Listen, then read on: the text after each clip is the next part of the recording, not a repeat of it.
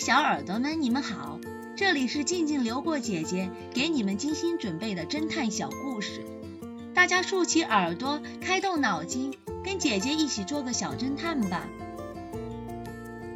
小侦探系列四十三：离奇消失的窃贼。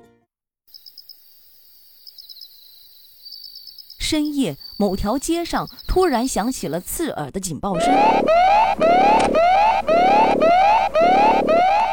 原来是有人潜入一家公司盗窃，不小心触动了安保系统。此时，附近恰好有几辆警车正在巡逻。一分钟后，这几辆警车同时赶到大楼前。整幢大楼只有一个出入口。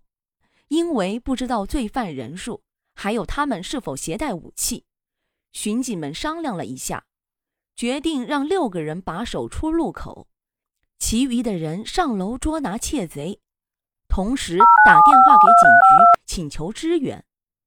但是进去之后，巡警们才发现大楼停电了，楼道里黑漆漆的，什么也看不见，只能找来大楼管理员。管理员检查之后，发现保险丝被人切断了，电梯用不了，巡警们只能打着手电筒，一层一层的爬上去。然而，当他们到了被盗公司所在的十二楼以后，却没有发现罪犯的踪影。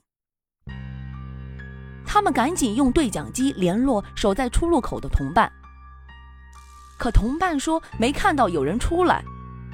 大楼内部的摄像头都遭到了破坏，看来窃贼早有准备。不过幸好大楼对面及附近的路口都安装了摄像头，警方赶紧调出监控录像，确定了窃贼并没有逃出大楼。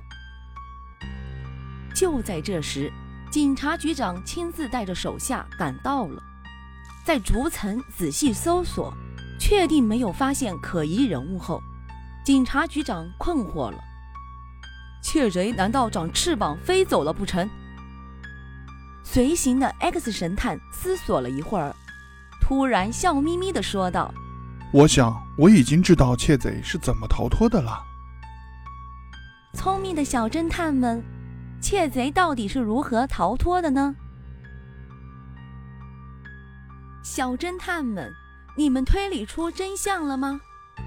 把你们的想法留在评论区，与其他的小朋友一起来讨论吧。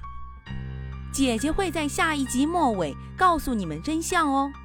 记得订阅小侦探，这样就不会迷路了。消失的犯罪证据。这个故事的真相是，按照亚当所说。两个陌生人没得到那份证据，一定会四处翻找。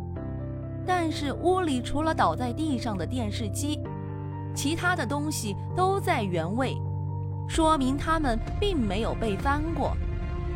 电视机被碰倒，电源被拉断，所以后盖上不可能还有余热。